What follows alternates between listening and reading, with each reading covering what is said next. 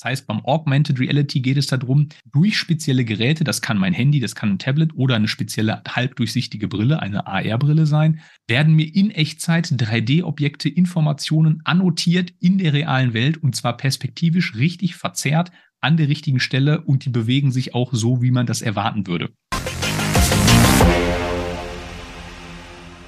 Grüße, hallo ihr Lieben da draußen. Ich darf euch begrüßen zu einer weiteren Episode des Digital Breakfast.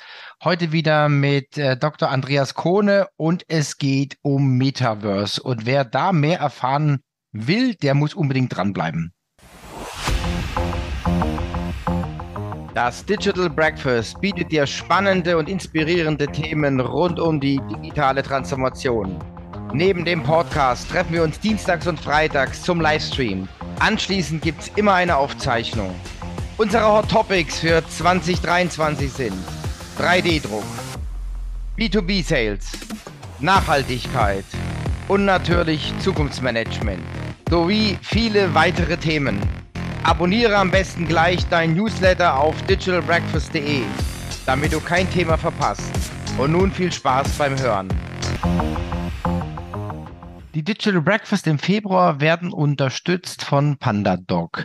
PandaDoc bietet eine All-in-One-Lösung. Ich finde es ziemlich genial. Ich kann Kostenvoranschläge, Angebote, Verträge, elektronische Signaturen, Formulare sehr, sehr einfach erstellen und sofort mit einem Workflow ausstatten, so dass ich dann zwangsgeführte Prozesse habe und das Ganze funktioniert auch im Team. Wenn es interessiert, geht einfach bei uns auf die Startseite. Dort haben wir prominenten Banner hinterlegt und dann könnt ihr kostenlos eure Testversion mal anfordern und es einfach mal ausprobieren. Ich denke, das ist viel, viel besser, als wenn ich hier noch mehr erzähle. Werbung Ende. Hallo Andreas. Hallo Thomas, vielen Dank, dass ich mal wieder da sein darf. Dass du wieder da bist, wunderbar. Also wir haben ja jetzt heute das Thema Metaverse auf der Agenda und die Frage ist, warum sollte ich mich jetzt schon als Unternehmen damit auseinandersetzen?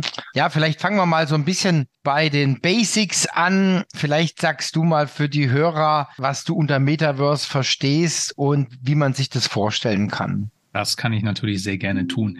Amüsanterweise, ich bin ja auch als Keynote-Speaker unterwegs und ich habe am Montag noch einen großen Vortrag dazu gehalten. Meta What, Metaverse habe ich ihn genannt. Und weil es so ein bisschen widerspiegelt, alle reden drüber, keiner weiß, was es ist. Das Verrückte ist, wenn man das mal googelt, und das ist immer so ein bisschen mein Opener, und man macht dann eine Bildersuche, dann sieht man nur lila und pinke Bilder und alles so Stockbilder. Deswegen ist meine erste These immer, das Metaverse, das muss lila und pink sein. Was auch immer das bedeutet. Aber das ist das, was mir eine Google-Suche im ersten Moment liefert. Das bringt uns aber der Antwort nicht wirklich viel näher, ist aber das, was man gerade findet.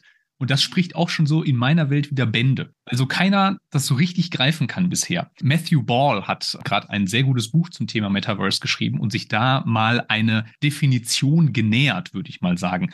Ich nehme nur die Quintessenz schon mal vorweg. Alle sind sich einig, dass Metaverse, was es mal sein soll und was man jetzt definieren kann, haben wir weder jetzt noch morgen und wahrscheinlich auch noch nicht in zwei oder drei Jahren. Das nehmen wir schon mal vorweg. Weil was das Metaverse sein soll, ist ja mindestens mal die Evolution, wenn nicht sogar die Revolution des Internets, dass ich nämlich nicht mehr stumpf gegen eine 2D-Plattform eines Monitors, egal ob das jetzt mein PC-Bildschirm oder mein Flatscreen im Wohnzimmer oder mein Handy oder Tablet ist, wo ich Informationen durchscrollen kann, wo ich mir auch Videos und Texte anschauen kann, sondern das Metaverse ist in 3D voll immersiv, also ich tauche ein, erlebbar. Und ich kann mit anderen Menschen dort in Echtzeit kommunizieren. Ich kann dort kommunizieren, austauschen. Ich kann dort aber auch arbeiten. Es wird also auch neue Arbeitswelten im Metaverse geben.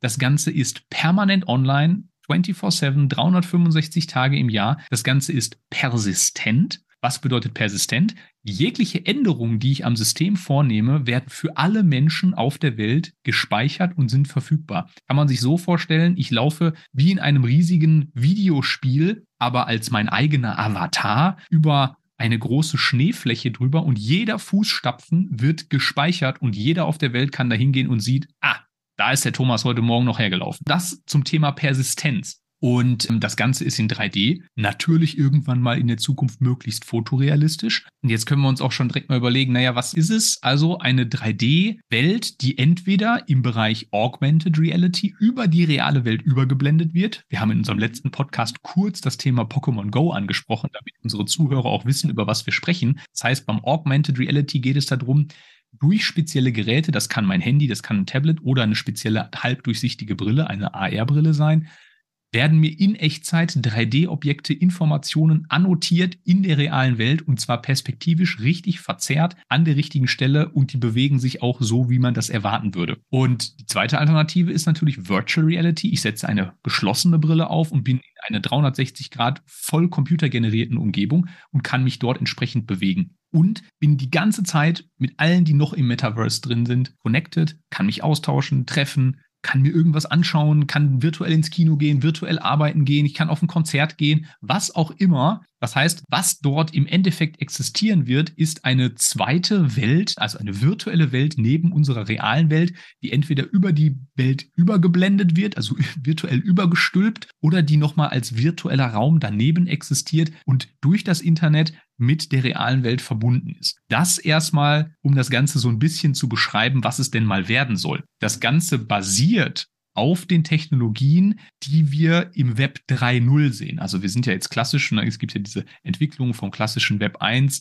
statisches HTML-Internet, Web 2, interaktiv, Content geprägt, Social und jetzt kommt Web 3, Blockchain-basiert, Krypto-Integration, NFTs, semantisches Web, künstliche Intelligenz. Wir haben in der letzten Folge über ChatGPT gesprochen. Das sind alles Technologien, die jetzt im Web 3 die neue Basis bilden und eine Anwendung von diesem Web 3.0 wird dann das Metaverse sein, das es mir als Endbenutzer erlaubt, sehr interaktiv mit den virtuellen Daten mit den Welten und mit Menschen auf der ganzen Welt in einen Austausch zu kommen. Und das ist das, was Metaverse irgendwann mal sein wird. Probleme können wir gleich gerne nochmal zu sprechen kommen und warum wir da jetzt auch noch nicht sind.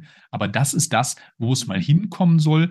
Und vielleicht abschließend nochmal ganz wichtig, und da haben wir uns auch, ich war ja die letzten drei Jahre Vorstandsvorsitzender beim Bitkom für die Bereiche Augmented und Virtual Reality sowie Metaverse. Da haben wir uns sehr viel auch darüber unterhalten, was das denn bedeutet, warum man sich jetzt damit auseinandersetzen soll, was für Firmen, für Institutionen, für Behörden da alles drin ist. Und man muss sich natürlich darüber Gedanken machen, wo stehe ich jetzt und wo will ich eigentlich hin und was ist es eigentlich. Und im Moment sehen wir, dass jeder sich dieses Label Metaverse erstmal draufklebt. Und ich spreche jetzt noch nicht mal über die Firma Meta, äh, aka Facebook, die sich ja geschickterweise umbenannt haben, möglicherweise um von so ein paar kleinen Querelen, die sie da gerade mit Datenschützern haben, wieder so ein bisschen abzulenken. Aber das ist nur so ein Seitenhieb meiner einerseits, sondern das Metaverse und das ist auch schon mal in dem Sprachgebrauch wichtig. Es heißt das Metaverse. Es gibt eins. Und jetzt klebt sich aber jede Firma drauf, wir sind das Metaverse oder wir machen auch Metaverse, was auch immer.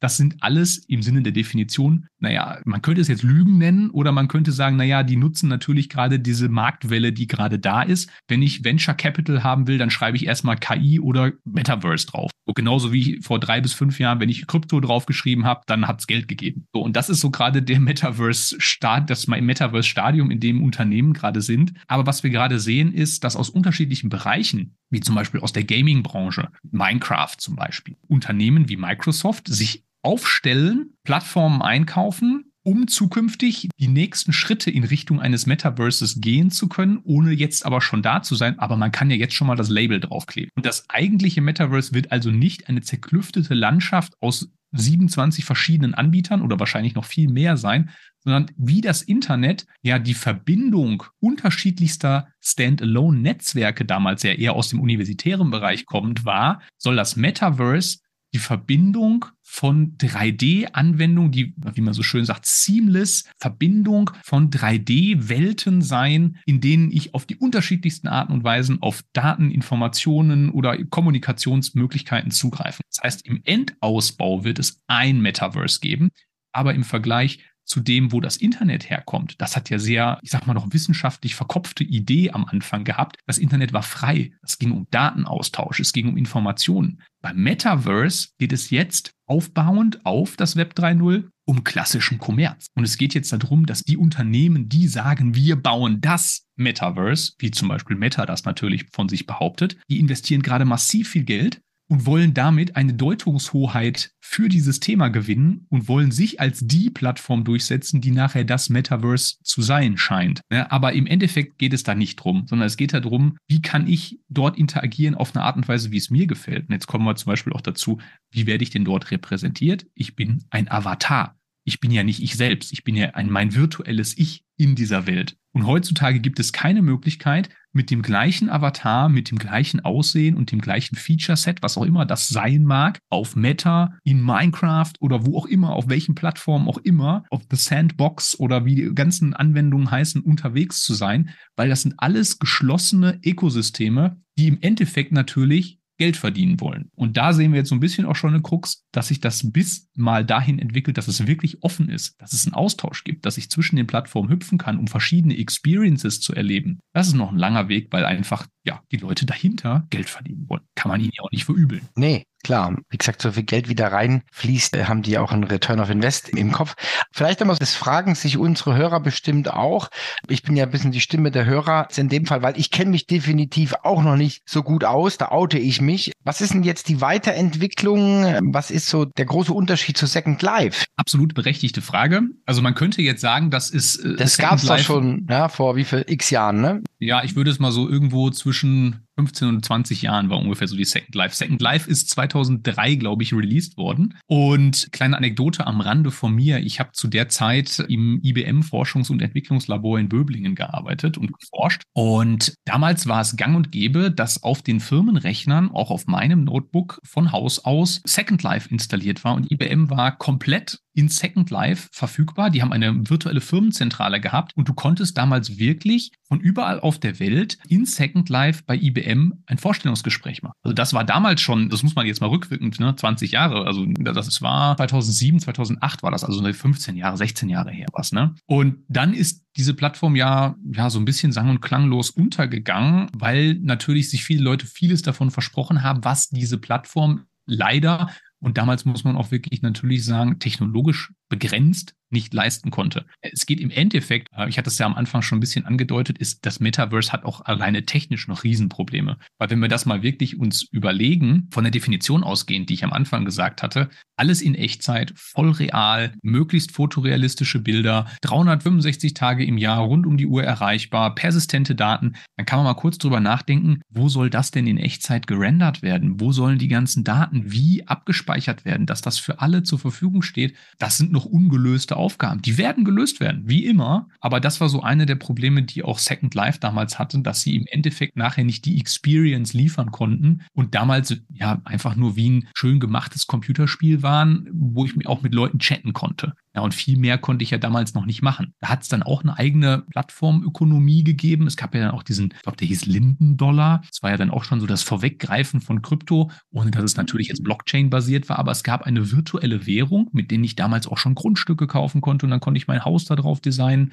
Also das riecht natürlich viel jetzt, wenn man sich die Metaverse-Anbieter anschaut, so ein bisschen nach Second Life 2 oder 3.0, wo ich dann noch ein bisschen Krypto und ein bisschen NFTs reingewürzt habe. Und dann gucke ich mir das jetzt nicht mehr am Bildschirm an, sondern ich setze mir eine Brille auf. So, natürlich, das geht in diese Richtung hat aber natürlich noch viel mehr Auswirkungen dadurch, dass jetzt diese komplette soziale Integration damit dabei ist, die Business-Integration mit dabei ist und die Spieleindustrie da massiv mit reinspielt. Und das sind auch die drei großen Treiber. Ne? Also Games, Social und Work. Das sind so die drei großen Anwendungsgebiete, die es da gibt und natürlich beliebige Mischungen dazwischen irgendwie. Ich habe gerade mal nachgeguckt, 23. Juni 2003 wurde es veröffentlicht. Also mit meiner Naivität fällt mir jetzt so ein bisschen auch natürlich Matrix ein, wo ich quasi in eine virtuelle Welt eintrete. Ja, es geht ja schon so in die Richtung. Also wenn ich mir jetzt vorstelle, ich gehe jetzt ins Metaverse, das heißt, ich verlasse mein Haus nicht, ich habe vielleicht meinen speziellen Arbeitsplatz, mein Cockpit ist vielleicht besser zu sagen, wo ich dann drin liege, wo ich vielleicht sogar noch, ich bin jetzt mal ganz weit künstlich ernährt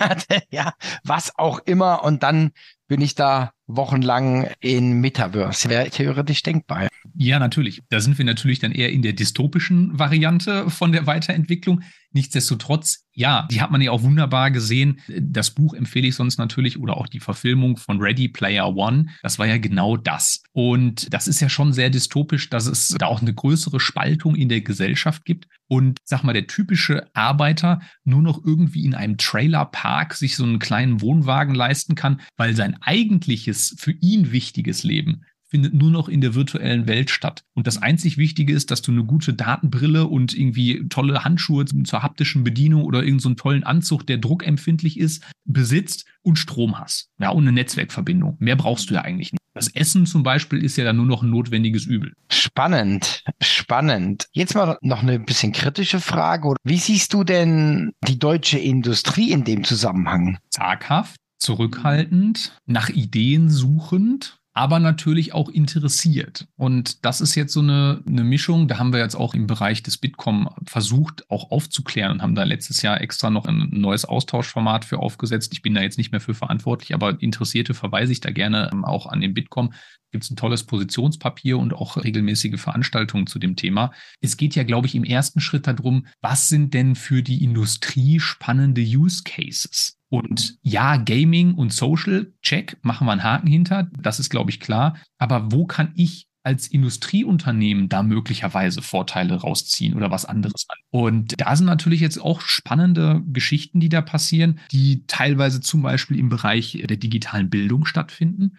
Das heißt, ich kann ja jetzt auch auf eine ganz andere Art und Weise schulen. Ja, also ich habe mich in den letzten fünf Jahren sehr stark mit dem Bereich digitaler Bildung auseinandergesetzt. Aus dem E-Learning kommend habe ich viel lernen dürfen, aber auch natürlich das Lernen mit Augmented und Virtual Reality. Und da wird nochmal ein ganz neuer Zweig entstehen, der auch die Bildungslandschaft, glaube ich, nochmal massiv prägen kann. Dann wird es den Bereich der, der mobilen Maintenance, also Leute, die vor Ort Maschinen reparieren müssen, die dann über Augmented Reality Brillen Echtzeitinformationen über den Zustand einer Maschine bekommen oder die dann irgendwo in der Zentrale einen Spezialisten sitzen haben, der ihnen dann per Videokommunikation und Live-Annotation durch eine Brille Empfehlungen geben kann, was jetzt vor Ort zu tun ist. So kannst du ja, also das ist natürlich jetzt auch wieder ein bisschen gelogen, aber selbst mit Laien vor Ort arbeiten, die dann eine Brille aufhaben und einen Spezialisten im Ohr, der genau sieht, was sie sehen und ihnen das markieren kann und mit ihnen arbeiten kann. In der Richtung passiert gerade ganz viel. Und der letzte Bereich, der kommt dann auch aus der produzierenden Industrie oder der Industrie mit Maschinen, wo dann auch noch der Bereich IoT, also Internet of Things, Kopplung meiner Maschinen und das Abgreifen und Auswerten von Daten in Echtzeit mit dazu kommt, dass ich dann auch noch in eine Virtualisierung Visualisierung einsteige und eine Visualisierung und dann zu den sogenannten digitalen Zwillingen komme, die eine 3D Repräsentation einer Maschine, einer Fabrik, einer Halle, einer Produktionsstraße sind, die aber mit realen Daten aus meinem System gleichgeschaltet sind und ich kann wirklich in die Maschine reinschauen und sehe das, was in der realen Halle nebenan produziert wird. BMW ist da ganz weit vorne. Die haben alle ihre Produktionsstätten in virtuellen Zwillingen nachgebaut und planen jetzt auch zukünftige Entwicklungsschritte und neue Verarbeitungsstraßen erst in einem virtuellen Zwilling, verproben die Prozesse um dann erst in die teure Ausarbeitung in den realen Fabrikhallen zu gehen. Und da passieren gerade ganz viele Sachen,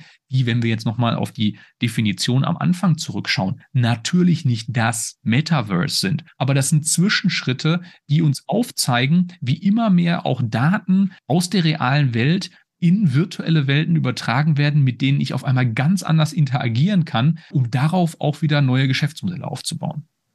Also was ich gerade sehe, da hast du Stichwort geliefert zum Thema Bildung. Das ist auch was, was mich sehr stark interessiert. Erstens, weil ich an Hochschulen unterrichte. Zweitens, weil ich zwei Jungs habe, neun und sechs Jahre und die ganz anders lernen werden. Und ich habe jetzt letzte Woche habe ich einen Artikel angelesen. Leider, ich konnte noch nicht ganz lesen. Da ging es einfach um die ganze Bildungssituation in Deutschland. Also wie viele Lehrer, ich sag mal, fehlen, wie viele Lehrer auch jetzt in Ruhestand gehen. Ja, also die haben halt ihren verdienten Ruhestand jetzt und vor allen Dingen, wie viele Lehrer fehlen. Und das äh, hat vielleicht der ein oder andere schon bei sich im, im Umfeld erlebt. Also wir tatsächlich auch, dass der Unterricht ausfällt, weil kein Lehrer da ist. Das macht mich krank. Wenn ich mir das überlege, wir haben weniger Menschen, wir haben akuten Fachkräftemangel und die, in Anführungszeichen, die Generation, die nach noch kommt, wird jetzt dann noch schlecht ausgebildet. Das heißt, es katapultiert uns ja dann ans Ende der Welt. Das finde ich eine absolute Katastrophe. Und ich glaube, ob wir wollen oder nicht, wir müssen solche Dinge nutzen, um vielleicht nicht alles, aber um gewisse Basics einfach den jungen Menschen beizubringen. Und ich denke jetzt auch schon, die Vorstufe haben wir jetzt schon mit diesen virtuellen Räumen und so weiter. Ja. Und natürlich ist es schöner, also mir geht es zumindest so, natürlich ist es schöner, wenn man präsent im Hörsaal ist und mit den Leuten diskutieren kann und auch mal einen Kaffee trinken und, und, und. Aber das ist gar nicht mehr die Frage, sondern die Frage ist, wenn ich jetzt 1000 Studenten habe, habe ich dann 50 Professoren oder habe ich einen Professor, der zumindest mal gewisse Themen, Management Basics und was weiß ich, einfach virtuell unterrichtet. Das kommen alle in den Genuss. Darum geht's doch. Genau, und ich gehe sogar noch einen Schritt weiter. Diese Diskussion hat es ja vor fünf bis zehn Jahren, als so diese ersten MOOCs, diese Massive Open Online Courses von Coursera und von den großen Universitäten damals aufkamen. Und die Begründung dahinter, die ist ja absolut charmant, aber auch frappierend einfach. Und da ging es ja nur in Anführungszeichen um virtuell aufgezeichnete Videosessions. Und wir wären ja jetzt noch wieder drei, fünf Schritte weiter, indem wir sagen, das ist aber voll immersiv. Ich kann als Schüler nicht nur den Lehrer vorne sehen, sondern ich kann auch mit 3D-Modellen direkt das ausprobieren. Ich kann das ganz anders erleben. Da habe ich natürlich auch nochmal eine ganz andere Verschaltung in meinem Kopf, weil dann kommen Emotionen dazu und Emotionen und Input gleich lernen. Ja, also und zwar schneller, viel schneller. Wenn das emotional in mir was anschlägt, dann lerne ich ganz schnell. Ne? Also mein Lieblingsbeispiel ist immer Hand auf eine heiße Herdplatte. Hast du sehr schnell und zwar für dein ganzes Leben gelernt. Sonst kann dir die Mama das dreimal sagen, aber man muss solche Sachen mal erleben. Ne? Und das aber nur so als Beispiel. Starke Emotionen und immersive 3D-Erlebnisse erzeugen extrem starke Emotionen, wenn die auch noch mit passendem Sound und einer Haptik kombiniert werden zukünftig, da kann ich ganz tolle Lernräume schaffen. Und jetzt komme ich zu meiner MOOC-Ausgangsdiskussion nochmal zurück. Diese Massive Open Online Courses, die haben damals gesagt, guck mal, wir haben so viele Studenten und wir haben in Amerika Top-Professoren für Themen A, B, C. Wir haben aber auch potenziell Lernende, die Interesse daran hätten, in diesen Genuss zu kommen. Die sitzen aber in einem kleinen Dorf in Indien. Und die können sich so gerade eben ein Notebook und eine halbwegs stabile Stromversorgung leisten. Warum können wir denen das nicht zugänglich machen? So, und wenn man jetzt auch nochmal das auf das Schulsystem überträgt, Warum nimmt man nicht? Das kann man ja natürlich, also ich möchte nicht den Präsenzunterricht abschaffen und ich möchte auch nicht die Lehrer-Schüler-Verbindung abschaffen, die ja weit über die Standalone-Vermittlung von Wissen geht. Also da geht es ja um ganz viele andere Themen noch. Aber bei dem Teil der Wissensvermittlung, lasst uns doch mal digitale Teile unterheben und dann lasst uns doch mal schauen, den besten Mathematikerklärer Deutschlands zu nehmen oder der ganzen Welt, egal, und den didaktisch so rund und so toll machen, dass ich damit ganz viele viele Leute erreichen kann. Und dann gibt es nochmal Subkategorien für Schüler, die Dyskalkulie haben und für Leute, die äh, sprachliche Barrieren haben. Das sind doch Probleme, die, die sind doch verstanden. Und wenn sich die schlauesten Lehrer da mal zusammensetzen und einmal den besten Kurs bauen, um Hochrechnung zu verstehen, keine Ahnung, ja, dann habe ich das doch als digitale Konserve und kann das Ding beliebig kopieren. Und wenn der Lehrer krank ist, dann schmeiße ich das als digitale Kopie da rein und dann kriege ich den besten Unterricht der Welt. In meiner Sprache, auf meine Lernbedürfnisse angepasst. Da muss man doch mal hindenken. Absolut, sehe ich ganz genauso. Das ist in meinen Augen eine sehr, sehr große Notwendigkeit, das in Zukunft ins Lernen zu integrieren. Sonst haben wir Riesendefizite. Das holen wir auch nicht mehr auf. Also wenn in jungen Jahren, wenn man einfach diese Basics, das Lernen lernen und dann die verschiedenen Disziplinen und so weiter, wie das jetzt inhaltlich ausgestaltet werden sollte, das ist wieder ein anderes Thema. Aber generell die Ausbildung, das dürfen wir auf keinen Fall vernachlässigen, weil wir haben eigentlich nichts anderes als unser Know-how in Deutschland, ja. Ja, jetzt spiele ich mal kurz Moderator und sage, wir bewegen uns in eine unglaublich spannende Richtung, wo ich auch ganz viel zu sagen könnte, würde und äh, müsste.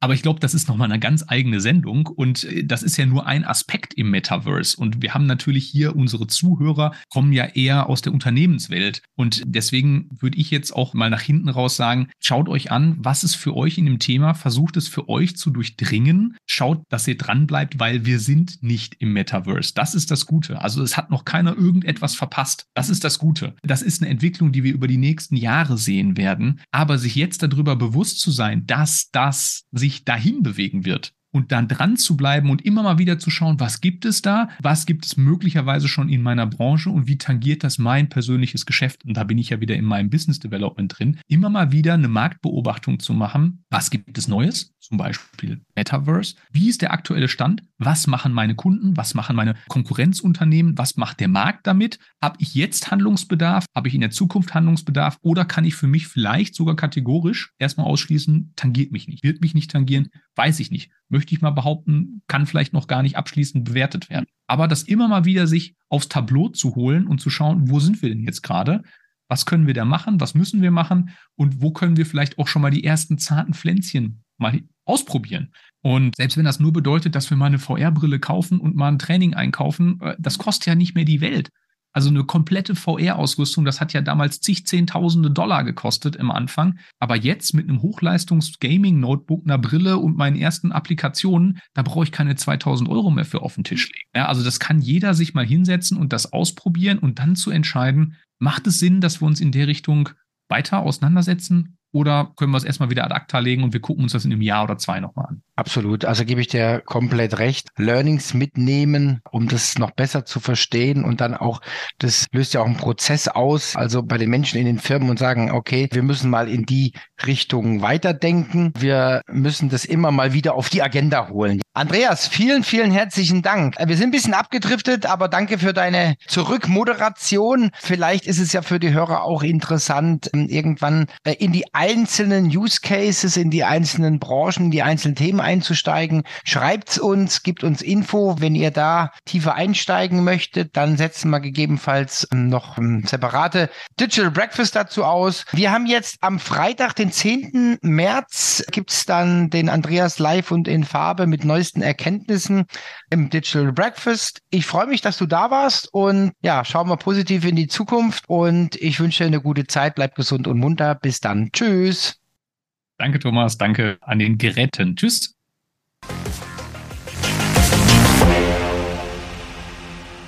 Die Digital Breakfast im Februar werden unterstützt von PandaDoc. PandaDoc bietet eine All-in-One-Lösung. Ich finde es ziemlich genial. Ich kann Kostenvoranschläge, Angebote, Verträge, elektronische Signaturen, Formulare sehr, sehr einfach erstellen und sofort mit einem Workflow ausstatten, so dass ich dann zwangsgeführte Prozesse habe und das Ganze funktioniert auch im Team. Wenn es interessiert, geht einfach bei uns auf die Startseite. Dort haben wir prominenten Banner hinterlegt und dann könnt ihr kostenlos eure Testversion mal anfordern und es einfach mal ausprobieren. Ich denke, das ist viel, viel besser, als wenn ich hier noch mehr erzähle. Werbung Ende.